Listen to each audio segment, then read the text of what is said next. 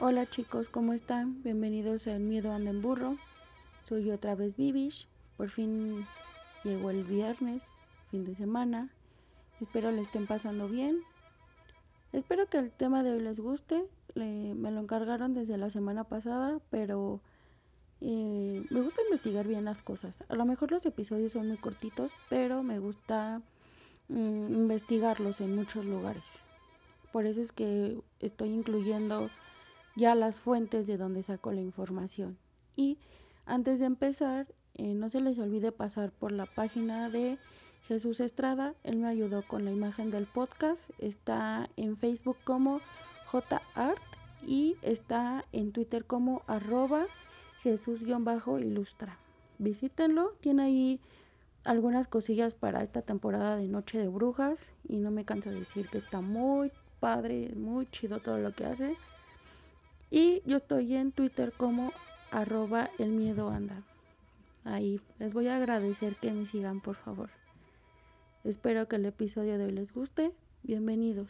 Las fuentes en las que me apoyé para el episodio de hoy son bbc.com, wikipedia.org, darktv.es, tudiscovery.com, cuo.es, muyinteresante.com, marcianosmx.com, vice.com y nación.com.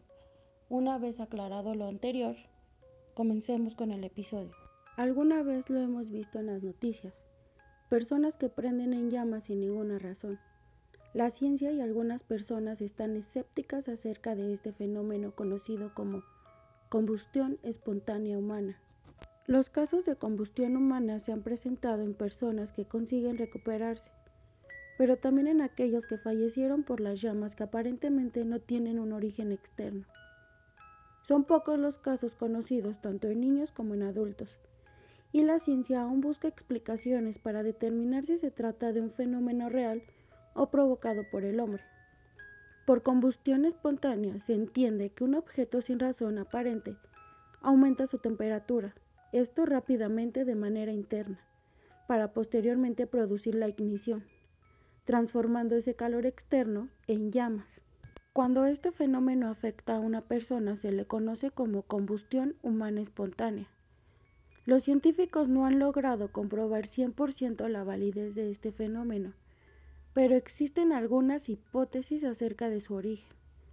Los cuerpos que aparentemente prendieron mediante combustión humana espontánea presentan ciertas características, que no se dan en otros organismos que ardieron de manera externa. Y algunas de las características son 1. El cuerpo se quema por completo, mientras que objetos cercanos permanecen intactos. 2. La combustión ocurre en varias partes del cuerpo a la vez, con fuentes que no están conectadas entre sí, sin ningún punto de origen. 3. La combustión empieza por el torso, con puntos de ignición en las extremidades inferiores. Y 4. La combustión humana comienza cuando el individuo está vivo y continúa después de la muerte de la persona, sin señales de intentos de defensa al tratar de apagar el fuego. Como el origen o existencia de la combustión humana no está validada científicamente, las causas de este fenómeno son solo hipótesis que pretenden hacer de estos extraños casos algo racional, y entre las posibles causas de la combustión humana están 1. Una pequeña fuente externa quema la piel, sacando una capa y ardiendo al usar la grasa subcutánea como combustible. 2.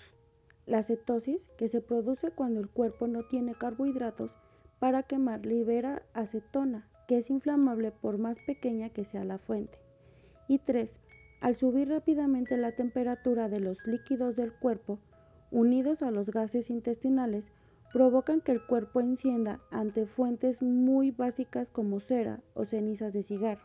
Si bien la ciencia propone posibles causas, no se ha podido explicar cómo todo el cuerpo puede terminar en cenizas, incluyendo los huesos que requieren una temperatura extremadamente alta que incluso no se alcanza en los crematorios. La combustión humana espontánea seguirá siendo un misterio mientras se examinan detenidamente los casos en donde las llamas envuelven el cuerpo y no tienen un origen explicable. Estos son algunos ejemplos de casos de combustión humana espontánea. El 22 de diciembre del 2010, Michael Faheri, un irlandés de 76 años, fue encontrado calcinado en su casa. Los gritos del hombre despertaron a un vecino, quien llamó a emergencias. En la casa fue encontrado el cuerpo íntegramente quemado. Las autoridades no pudieron determinar el origen del incendio, por lo que mucha gente sugirió que se trató de combustión espontánea. En 1980, en el sur de Gales, se halló el cadáver de Henry Thomas, de 74 años, parcialmente reducido en cenizas. Curiosamente sus extremidades se encontraron intactas, por lo que algunos especialistas en fenómenos paranormales sugirieron que la combustión había comenzado desde el torso y en 1951 el cuerpo de Mary Reese, de 61 años, fue hallado quemado totalmente en su casa en Florida. Las autoridades no pudieron determinar el foco del incendio.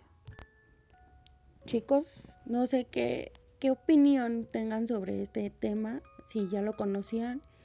Em, cuando yo tenía 10 años, mi, mi abuelito solía comprar revistas científicas y vi un artículo sobre esto, combustión espontánea humana. Me dio mucho miedo y un buen tiempo crecí con, la idea de que algún día me podría pasar a mí. Guarden bien sus revistas si hay niños en casa para que no crezcan con este tipo de traumas. Pero bueno, ahí hay muchos, eh, hay casos que se han desmentido pero hay casos que los han estudiado muy a fondo y no encuentran explicación. Entonces, sigue siendo como un misterio todo esto. Pero bueno, ahí está el tema.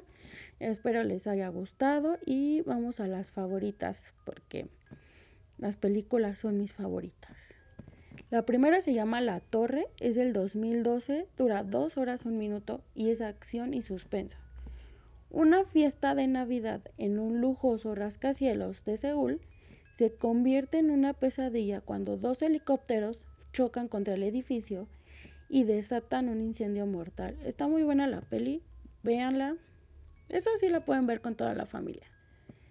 La segunda se llama Volcano, es de 1997, acción y suspenso. Dura una hora 44 minutos un oficial de servicios de emergencia de Los Ángeles se hace cargo de la situación cuando un volcán en erupción provoca terremotos y los ríos de lava amenazan con destruir la ciudad. Véanla, también está buena. Creo que algunos de ustedes seguramente ya la han visto. Si tienen menos de 20 años, 25 años, no van a saber de lo que les hablamos, pero véanla. Esa sí la pueden ver con toda la familia también. Y la última se llama La Casa de Cera. Es del 2005, es de terror y suspenso. Dura una hora 53 minutos. Un grupo de amigos se ve obligado a buscar ayuda, pero llegan a un pueblo fantasma. Para su mala suerte, se topan con un lugar en el que habitan unos gemelos que sepultan vivas a sus víctimas bajo cera. Véanla, está muy buena y cuando la vean van a saber por qué la incluí aquí. Está muy buena la peli. Ya tiene sus añitos, pero sigue siendo buena la peli. Espero que les haya gustado el episodio de hoy. Quizás me escucho un poco rara. Eh, me estoy enfermando, me está doliendo la garganta. Disculpen ustedes si escuchan mi respiración, pero mm, no me ayuda mi asma. Y como siempre se los he dicho, gracias por escucharme, por estarme compartiendo. Ya casi somos mil, casi llegamos a los mil. Gracias por escucharme, compartirme y por los consejos. Y no se les olvide, cubrebocas, lavarse las manos, limpiar las cosas que traigan de la calle, un trapito con cloro hace la diferencia. Y lo más importante, hagan lo que hagan, no le hagan daño a terceros. Besitos.